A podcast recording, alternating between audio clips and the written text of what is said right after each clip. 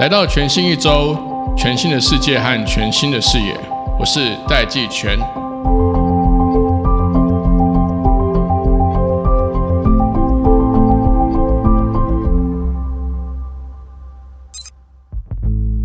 我们在全新一周聊了非常多关于 AI 科技，还有 AI 可能创造的未来。这一期我们专访的来宾是 ID 科技 ID Water 的创办人 Alan 余万洲。那我们在节目中谈了非常多如何用 AI 实际应用在养殖业。他挑的这个养殖项目是白虾，因为白虾它是一个国际的市场，它的这个产值跟它的利润率都非常高。从 Alan 今天跟我们分享的这个节目的访谈当中，我们可以知道 AI 的各个层面如何实实在在的应用在养殖业，如何应用在这个辨识白虾的健康程度、成长速度，还有什么时间要去呃投饵，也就是喂食它们。各式各样预防白虾疾病，还有白虾养殖的各种很深度的两种 know how 的结合。它结合了白虾的养殖专业以及 AI 应用的这个专业。今天这集可以让我们用一个新的角度，实际上一窥 AI 如何创造一个全新的世界。 Hello，大家好，我是 Alan，我是 ID 科技的创办人啊，各位听众朋友，大家好。好，那其实访纲上面呢，就我了解这个 ID 科技目前在做，因为它叫 ID Water 嘛，所以它其实是一个跟水有关的公司。那我在资料上面看到，其实是用简单的说法来说，其实是你们是用 AI 在养白虾。但是我们在开始聊这个 ID 科技之前，你是不是可以先分享一下你这几年创业的这个怎么样动心起念，做了哪些事情？我觉得这样可以让听众朋友更了解。因为我后来发现。你的本业其实好像不是养白虾，你的本业好像是从另外一个地方来的，所以先跟大家介绍一下你是怎么开始你的这个呃创业的旅途的。我硕士是呃在海洋大学读，然后我是双指导，然后我其中一个教授他就是有研究了，那时候我进去的时候，实验室的时候他就已经大概有七到八年在研究水质监测这样的 monitor 这样的这样的一个呃研发的技术是。那我就觉得这东西是非常有趣的，然后也用这个技术去报名一些比赛，然后有得奖。那那个比赛名称有点太长了，就是教育部办的一个什么“生技创新创业培育人才”什么很长的一个，对，反正我得到了全国第一名，然后农业生技组的金奖。然后在我记得在得奖的当天下午，就有一个创投，他刚好也是评审。还不知道我是第一名的时候，他就约我下礼拜在象山来谈投资的事情。对，所以我是因为这样子才开始把啊、呃、教授这个水质监测技术，觉得说可以去创业看看，做一个 startup 这样。但你在做水质监测之前，据我了解，就是我们刚刚在聊的时候，这这不是你的第一个创业题目，对不对？对，没错。那你你一开始的，你一开始创业的第一个题目是什么？我一开始创业的第一个题目是我们叫 Urban Metrics，那它就是类似智慧道路这样的一个概念，它是比较一个 concept 的概念。然后我们希望说，哎，其实二零一五年的时候，在车联网是很火红的。那那时候其实大家都没想到，道路其实已经一百年没有改变了。对，所以怎么安装一些 sensor，怎么利用道路的一些可能它车子过去会有的震动，转换成电能，或者道路怎么去充电。那时候特斯拉就已经算是蛮有名的嘛，对，所以怎么去配合做一个比较 smart road 这样的概念？哎，我们那时候是有做这个，然后也得到一些奖项这样子，对，然后做智慧道路，对，没错，因为其实你看一五年也非常早、哦，就是说，当然现在 smart car 越来越多嘛，因为特斯拉关系，然后各大车厂都开始在预告，或者是已经有一些车款就是往 smart car 或者是车跟车之间的联系啦，甚至呃，最近最近美国的政府。也才把频谱重新做调整，对对，然后甚至把这个呃车厂本来想要预留一段频谱是可以做车对车的这个 communication 嘛，然后美国的法院就判定说不给你，不给你的意思是说你现在又没看到什么实做的技术，但是这些东西其实现在是越来越越热门，对，其实也越来越多人理解到你今天要去运行 smart car，其实真正重要的搞不好除了 car 之外，它的道路也是要 smart，像台湾目前的阶段。当然已经开始有些进展了，目前的阶段都还是在智慧路灯，你知道吗？就是说智慧路灯晚上的时候会亮路灯，有摄影机啊等等的。可是其实智慧耗志或者是整个运输系统怎么样跟车子沟通，这个都是很复杂而且很新的领域。这其实是蛮，我觉得是蛮蛮前沿科技的。所以你其实一五年做的这个智慧道路，那个时候的呃方向是 Smart Road，但是它的具体的项目是做这个地面震动的时候，对对可以对把，它转换成电能，就是把对耗对损能量可以回收成电能啊。没错没错。后来这一个案子怎么了？当然就是 fail 掉了， 所以才会有 IT。其实那时候我还是学生啦，对然后有拿到一些些钱，但是对于怎么去 build 一个公司，然后怎么好，就是因为其实台湾在一五年的时候，其实对新创其实呃，你能找到的 resource，你能找到的建议等等都很少。对对对，所以说那时候也不太懂怎么做 fundraising，怎么 build 一个 business model 这样子，所以很快就 fail 掉，钱就没了，这样钱就少好了。啊，反正 Bezos 说，你如果要 fail，最好快点 fail 比较好。 Yeah, sure. 不过，不过这个我也趁这个机会要跟听众朋友分享，其实其实 startup 真的是很辛苦，而且它的成功几率是很低的一个一个尝试。那 fail 是很正常，这种重点是中间会有一些经验跟学习。嗯嗯，所以通常为什么创业者会变成连续创业家，是因为他会他会越创业越知道该怎么创业，这也是戏骨啊，或者是欧洲甚至中国、日本。他们其实都越来越知道说创业是怎么一回事，尤其像这种高科技创业，所以他们很喜欢找有创业经验。他们不在乎投资人啊，投资投资人其实会看你是怎么样正确的 fail。这其实跟在实验室做实验那个 concept 有点像，就是实验做不出你预期的成果不重要，重点是你那个实验程序要对，你才知道这条路明确不可行，就可以去找下一个可行对的这个 solution 嘛。那在做 ID Water 之前，是不是后来又再做了一次创业尝试？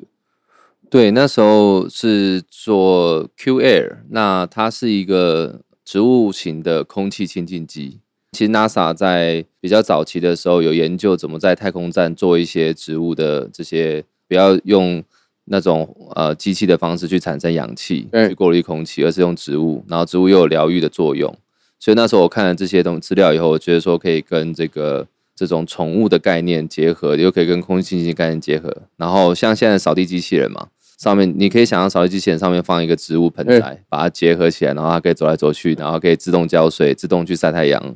很很很有趣的概念啊。那时候想做那种宠物型的那种植物空气清新机，那你的这个 project 为什么我很好奇，为为什么要让植物可以移动很多现代人他们没有时间去照顾植物？买植物就死掉，买小鱼缸就死掉，买什么就是那种你只要去照顾的都很容易挂掉。那如果它有一个这个自动辅助的对这种呃自动浇水啦，对或自动晒太阳啊，或是这这种营养的相关的，对对对那你会比较不容易死。那它对可以去反映说，其实植物它是有有一些 sense 可以去看出它现在的情绪啊什么的。其实我们那时候有在做这些发想，刚刚讲情绪嘛，对对对对对植物的情绪，植物是有情绪，它跟动物是有点类同，这是我们看不到，从它的表面上不容易察觉到的。我们那时候也很有去看到一些研究，就是它可以去插一些 sensor 在它对身上，然后去感受到它的 angry 或者 sad 或是很紧张 nervous 这种感觉，它是可以嗯哦分辨出来的。 ，OK，它还是那有人靠近，它，有人去有人去拔它的叶子，它会痛，这种它其实是观察这会有个一其实。些反应啦。对对对对对，它是有的。 OK，OK 然后它的那种就是生理的激素就会呈现很有一些生化指数，对对对对对对对 OK OK，所以它其实，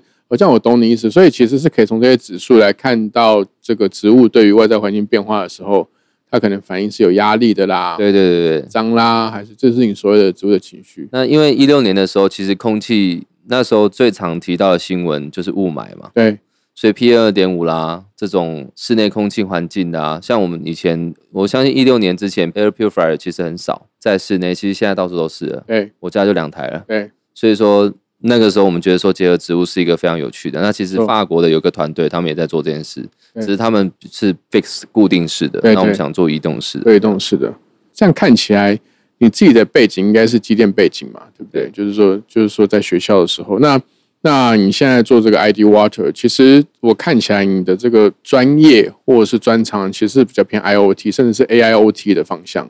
对，就是我是机电背景，然后我那时候觉得说 IoT 是一个很大的未来的趋势。，对你可以想象现在很多的互联网公司，他们其实只能拿到互联网上的数据，对可是有一些数据他们是拿不到的，对像水数据、农业数据，很多是需要你大量部件 sensor 在它上面，所以 sensor 是一个前提，你才能够有 data 去 drive 一个 AI。对所以 IOT 的新创在这个地方是有价值的。那既然是从水这个角度进来，后来为什么会挑白虾呢？就是说这个题目为什么不是其他？譬如说鳗鱼，你知道你知道鳗鱼的那个价格越来越贵，我是很我很喜欢吃鳗鱼饭，然后每次我在看鳗鱼为什么价格一直飙升，中间有很多问题嘛，鳗鱼养殖啊，鳗鱼苗为什么为什么不挑鳗鱼要挑白虾？鳗鱼它其实是比较东方人的市场，对，对对对，它的市场不是全 global 的，对对。那白虾是 global，所以我们当时在挑的时候，希望说找一个 market size 够大，然后毛利也不错，对然后这个 return speed 够快。所以它的 market size 假设以这个它在分类上，我跟你请教，它是算水产养殖的这个 segment 嘛？对，没错，对不对？那第一大的这个鲑鱼市场是鲑鱼，嗯，那白虾是第几大？第二大，第二大，它是第二大的市场，是全球市场。对，然后 margin 也非常好，就毛利也非常好，所以你才挑白虾。没错。那你们现在整个公司的规模大概有多大？我们这一轮募资完，大概资本额会来到二点二亿左对右，然后大概现在四十多个人这样。然后据我了解，国发基金应该也有投。对，国发基金在上一轮有投资，好，我必须先讲国发基金这个投资应该很有可能是正确的。那你 可以不是因为我为什么这样讲呢？我解释一下，免得听众朋友以为我在开玩笑。因为台湾的人口在迅速老化，又少子化，呀、然后台湾因为国情的关系，当然要提高粮食的这个这个自足率嘛。就是说，像日本，日本的粮食自足率从百分之六十六七十已经降到百分之四十不到了。那台湾其实现在粮食自足率还够高，可是其实在可预见的未来，可预见的未来哦，嗯，农业的工作人口会快速缩小，呀、因为老一辈的农业的这个从业人员都退休了嘛。他们年龄已经到临界值了。对对，所以其实我觉得台湾，但我自己大学是念农业机械，但是我现在从社会的结构来看，台湾很快就会面临没有人耕作的这个状况。所以其实台湾的农业自动化或台湾的农业智慧化，不管是从台湾的呃国家需求跟台湾的科技跟产业特性这两个角度来看，都是非常有潜力的。好，那我拉回来，我想要请教你，就是说你在开始用这个 ID Water，然后选了这个白虾这个题目，开始在实做的时候，你有碰到什么样的挑战？白虾它其实是一个它的 margin 就好，毛利率好的原因，当然就是因为它比较难养嘛。如果都大家都很好养，就 margin 就不会那么高，因为好没养。错，没错，所以它的疾病是最麻烦的。但总而言之，就是防控胜于治疗，预防生理治疗对，预防胜于治疗。你怎么在环境上、在种源上、在水源上、在人员控管上，都需要去做注意。哦，就是白虾的 margin 高，然后市场又大，可它最大的挑战其实是不要让虾生病，而不是虾生病之后再去治疗，对，对不对？那没错你如果要不要让虾生病，它就必须它的各项的环境条件要先设定好。对对对，这疾病只是一个一道关卡而已，还有就是它的养殖的一些水质参数。对，然后还有你如果要 profitable 的话，你的投饵啊，你的这个种源的选择啊，它的换肉率啊，这些东西都需要考量进去。投饵就是投饲料啊，你每一餐要喂多少，然后明天要不要增加料还是减料，因为气候可能会发生变化，温度、水温发生变化，或是它在脱壳，或者它生病了，它都会食欲会增加或减少哦，。那真的很酷。我跟你讲，因为每种植物它的浇水频率是不一样的。对啊，对啊，对啊，像譬如说，我之前出差去日本回来呢，其中一盆就死掉了，因为我没有自动 化的的科技，它可能浇水频率可能是一天就要浇一次，但是我去一个礼拜呢，它就撑不住，回来它就枯死了。没错，那除了这个浇水的频率，就是你刚刚讲的投饵，对不对？就是你要喂它吃东西的对频率，还有这个投饵的这个成分。那像有我有些植物是会结果的，像那个荆棘，就是它是会结果的，嗯嗯嗯，然后有些是会开花的，它要施肥的那个种类跟频率也不一样。嗯哼，然后一个不小心呢，植物就会有什么红蜘蛛。对，然后当我发现那个树叶就植物的状况已经不对的时候呢，再去治疗都来不及。通常通常他们我在网上查到的资料，他就是说你最好把叶子全部都剪掉，重新来。所以真的就像你讲的，你与其治疗它，不如先预防它。对。那这样我我要回答这个养殖这个白虾的问题，就是说你是怎么样？就从科技面来讲，你用了哪些科技来解决你刚刚讲的这些问题？我们用了自动化、IOT 的传输、影像辨识、像深度学习，还有专家系统。那前端、后端当然就是一般的嘛，还有就是这个人机界面这些，把它整合进去。这其实就是一个完整的 AI 的的建制啊。对，如果不这样做的话，我们很难盈利。所以我们后来变成整场输出的概念。所以你一开始就是你是在做的过程中发现需要整场输出，就需要把，因为你刚刚讲的环节几乎就是每一家 AI 公司都要碰到的环节啊。对啊，我我我个人是 figure out 出来这个 business model 是比较可行的，因为做农业它就像是工厂嘛，那工厂为什么要买你这套设备？为什么要做你这套设备？对，如果你只是单一 component，那你的效益是什么？那一般工厂的老板可能还能够理解哦，你的效益如果提高多少，那你的你的这个这个这个 machine 的成本多少，那我可以买，因对为一加一减，哎，加的变比较多的话，哦对对对，但一般农夫他根本没有在算这个的，没错没错。所以你要怎么把 sensor 自动化设备推给他，这超级困难，哦，我懂你意思因。为他根本就不在乎，就没在算那些 number，他们也没有财报，甚至他们记的东西都是用一个纸，然后上面用铅笔在那边记，对可能擦一擦就擦掉了，然后是说一一一天写一个月的数据，这都很常见。所以一般的农夫他们你要推导他们这些呃比较算是比较尖端一点的产品，或是说呃带有 AI 性质的产品，其实他们都会看不懂，不想买。然后你真的推导进去，你可能需要两三季，甚至两一两年，你才可以看到效果。对对，所以这变成说，呃，与其你要一个环节一个环节去说服，不如你给他一个 total solution。对，没错，对，就是你只要告诉他说，哎，这个这这样的一个 system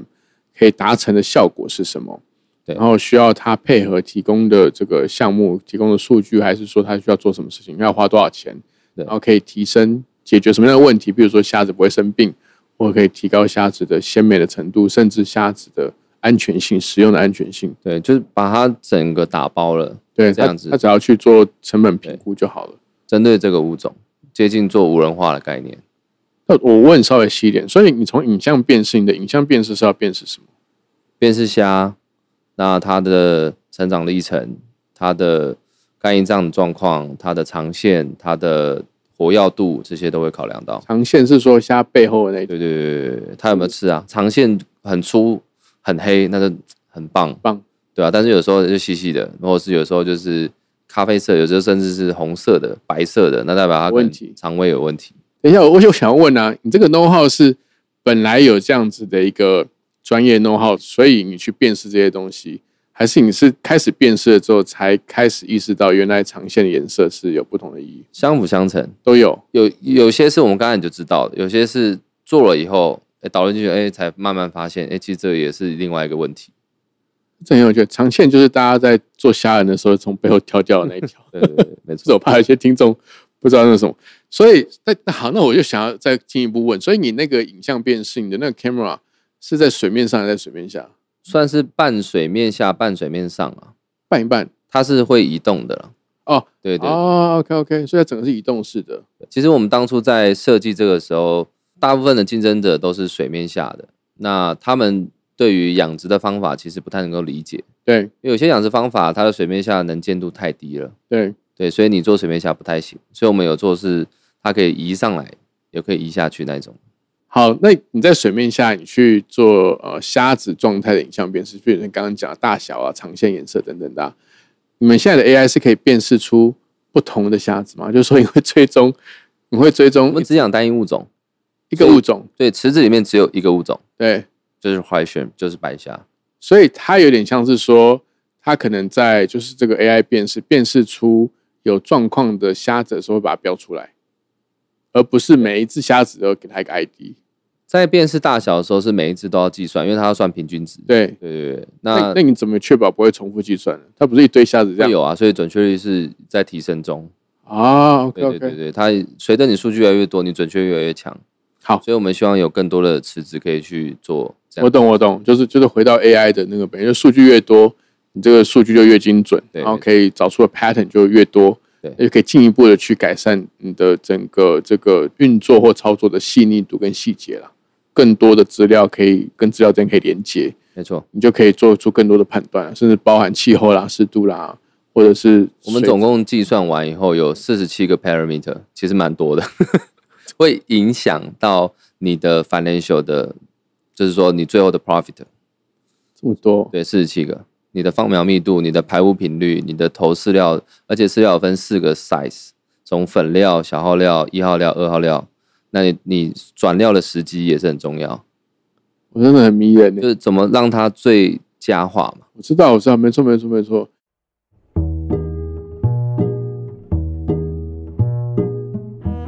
美国的开国元勋富兰克林曾经说过：“你不一定要懂所有的科技，但是你只要懂得如何去使用这个科技，就非常足够了。”在这一期 Podcast 访谈中，我们可以看到 ID 科技利用自动化 IoT 的传输影像辨识专家系统，无论是从前端还是从后端，都导入人机界面，真正能够为这些畜牧业者或是农业的这个从业人员，达到一条龙一站式的养殖服务商的商业模式。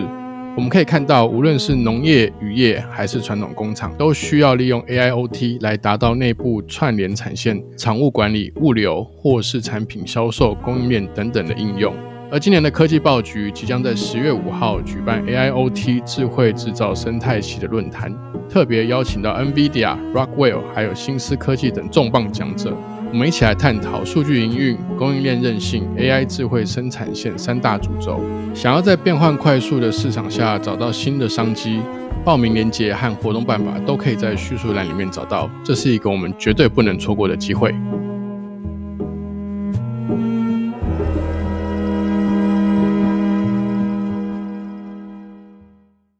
那会需要投药吗？譬如说，像一般的农产品会会需要投农药嘛？譬如说防病虫害啦，其实我们是用环境去控制啦，就是环境控制得好的话，理论上是不太需要投药了。就算有疾病，你可以用其他的方法去处理，你不一定要投药。哦，所以用这个模式反而有更高的机会，可以很自然的养出健康的虾。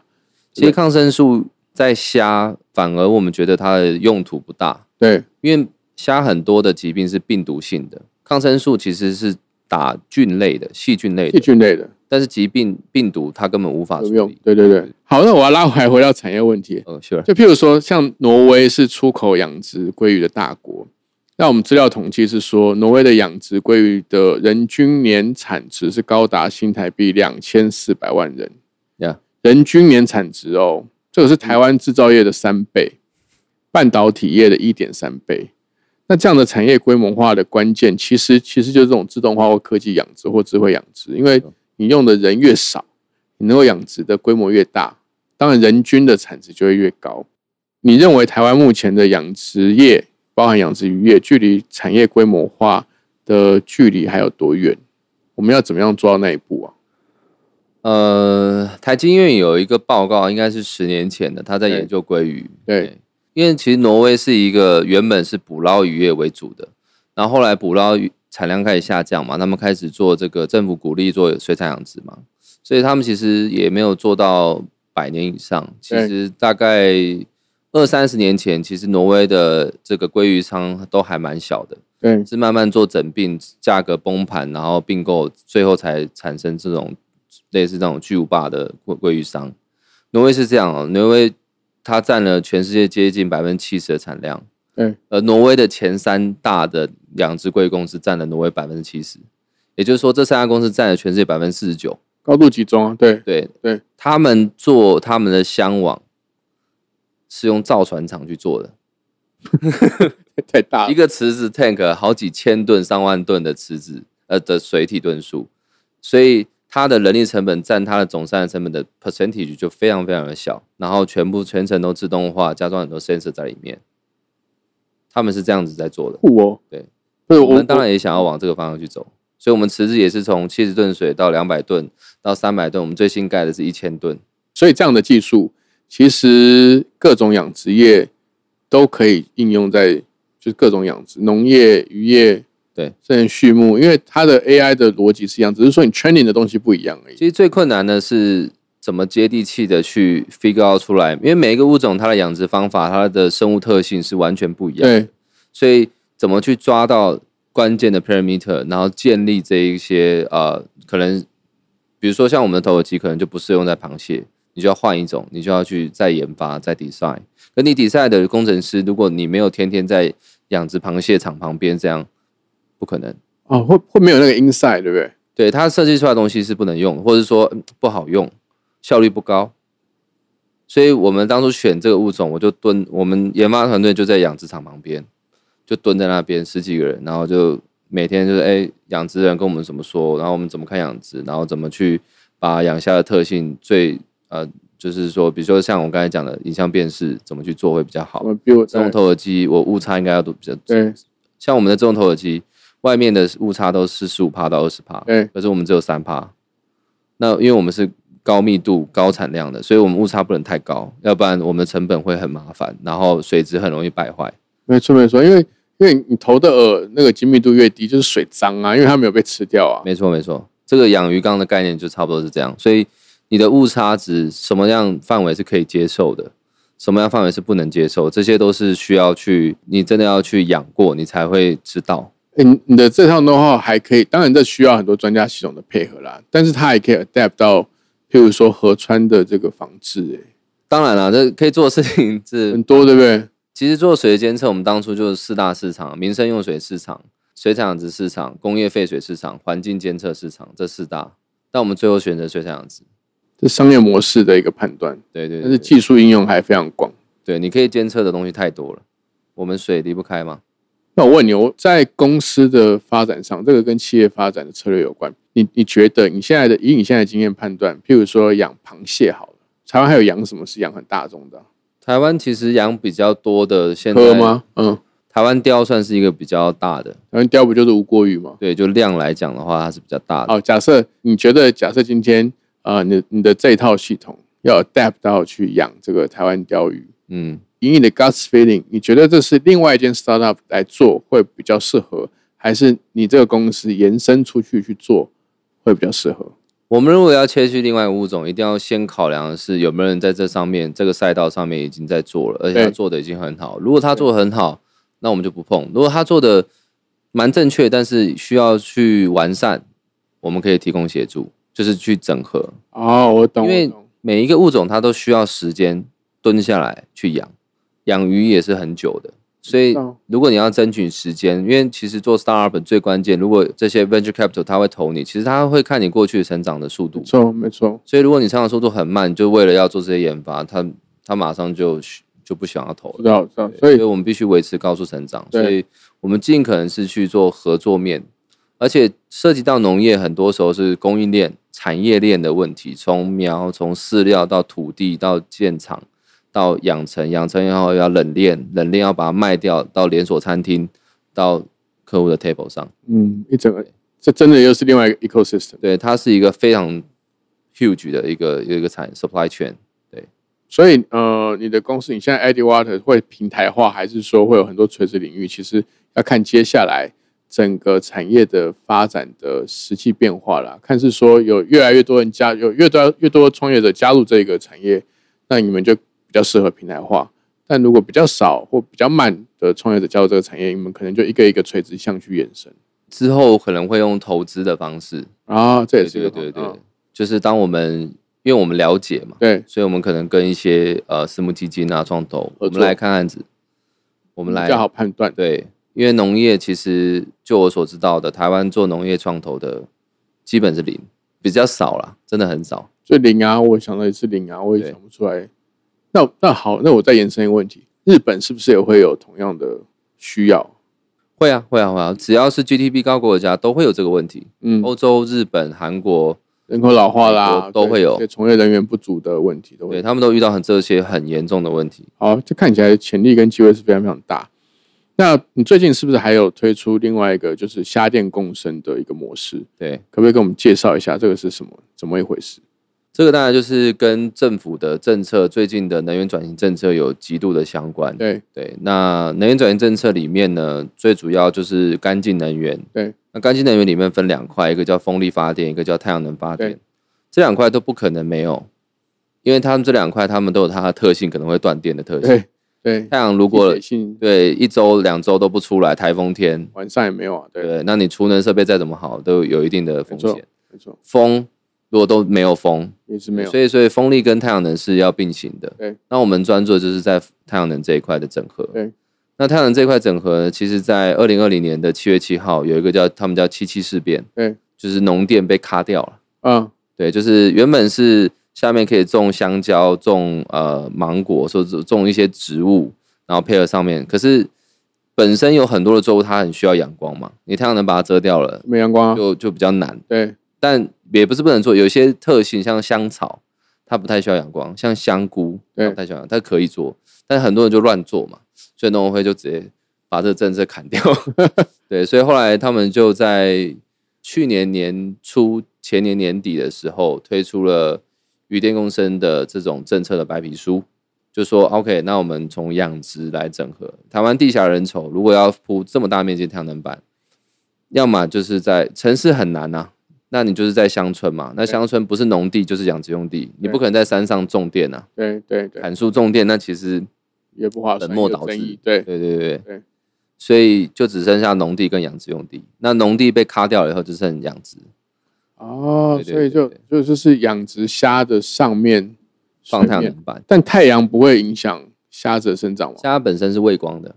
哦，所以反而很适合。而且它可以帮我挡雨。你这个 business 真的很有趣，很酷诶。反正也是要挡嘛，就是要遮光或挡雨，那对就干脆用太阳能板来做这没个事。错没错，所以我们在跟中珠能源啊、国泰电业啊，或是一些外资夏尔特啦、发商，还有美国的贝莱德资本，就是很大的 PE 方，因为他们要投能源都是好几百亿在投，对对所以他们就是赶快想要放大量的太阳能。对，那我们就是配合他们去建，对，然后下面去养，因为政府的政策是希望说一地两用，它还有额外六 percent 的电费的这个补助。对，那很适合台湾。那我们就下面做养殖，因为你最好太阳能下去养，它一时之间它也不不可能这么大面积，要怎么去销，要怎么去管理这些。那刚好我们是做 ALT，其实 ALT 农业还有个好处就是我我的扩张速度比较快，嗯，怎么说？我要培养一个会养虾的干部，最少要一年半，对，养过两到三次，他最少要看过从虾苗从养到大虾吧。哦，对对对对对对啊，要不然他怎么知道他会养？对，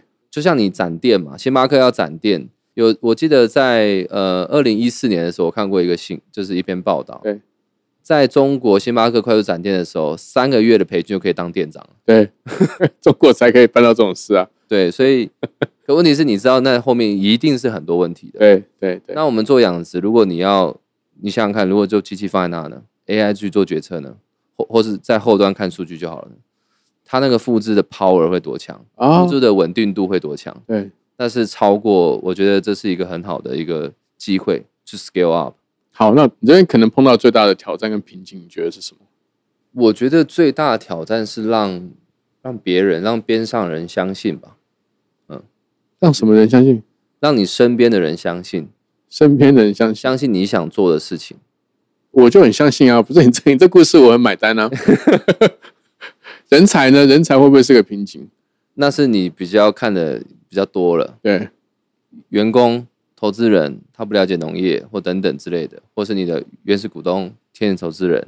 你的供应链厂商、农业没碰过，所以其实在这整个过程里面，其实怎么去说服？好，现在有政策的趋势，所以投资人更有兴趣了。但还没有政策的时候呢，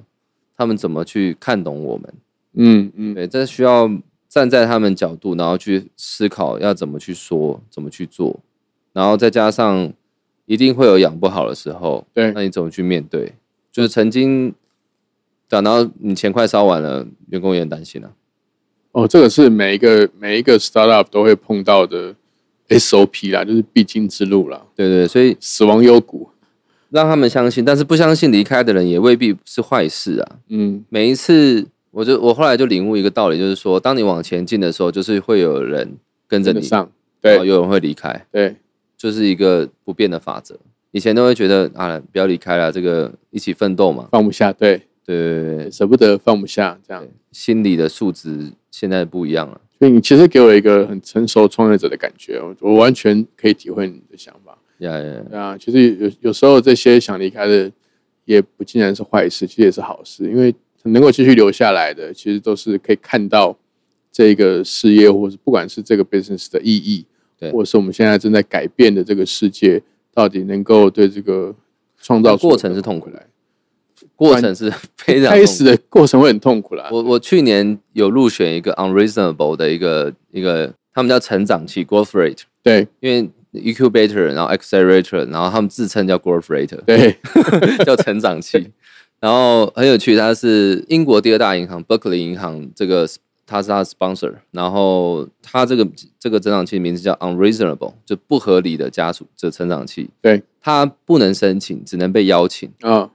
然后他已经创办十年，对。那他专门找那些比较有 social impact 的公司，对连续十年，对。他这十年下来只找两百七十几七十几家，全球我们是台湾唯一一家，对，受到邀请，因为我们不能申请嘛，对。当我进去的时候，我跟这些创业家、各国创业家在聊的时候，在接触的时候，非常感动，因为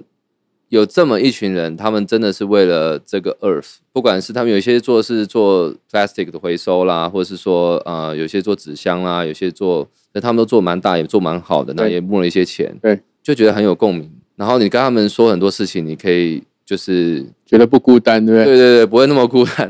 然后我跟他们聊完第一次线上聊完以后，我就接近嚎啕大哭。然后我老婆是想说你你到底为什么没什么，这就是心理疗愈的过程。我懂，因为我懂。也连续五年，就是很少人懂这些事情，对然后觉得事情很重要。其实台湾对于 ESG 这件事情，其实这两年才有的。还有对其实五年前甚至六年前，大家对 ESG 对这种 climate change 这种其实是不 care 的。嗯 我很多的 partner 他们刚开始觉得，嗯老板是傻子， 就好像常常有人骂你，那突然有人不骂你，你就觉得，哎、其实你是不是做错了？就是因为觉得啊，大家都认同了，其实就是说这个东西也开始会进入到一个更白热化。那你的思考、你的成长思维、你的做事情的思维要不一样。表示你做的事情可能不是一个产业，但如果你做的事情开始有越来越多 competitor，越来越不孤单的时候呢，虽然人才会相对好找，但其实通常就表示你的利润会开始下降，对，而你人会被挖走，对这样你培养出来的东西，就培养出来的人才啊，培养出来的商业模式啊，开发出来的产品啊，他们要 copy 会越来越容易。对，所以那时候可能就要用生态系的思维跟合作的思维在做这件事了。没错没错，而且你的你的整个公司跟团队的策略要移动，所以我们现在在开始找一些大厂呃做 OEM 啊，做什么？就是我们不要做太多的那种要花时间，然后短期可能看不到效果。以前都想说我们要看长远一点，但是现在要更多的，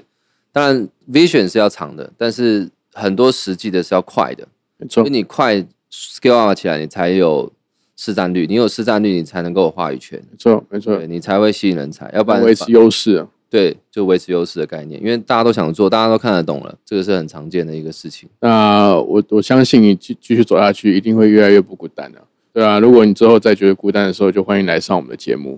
好吧？今天非常谢谢 Alan，那我们也谢谢各位听众的时间，谢谢大家。好，感谢。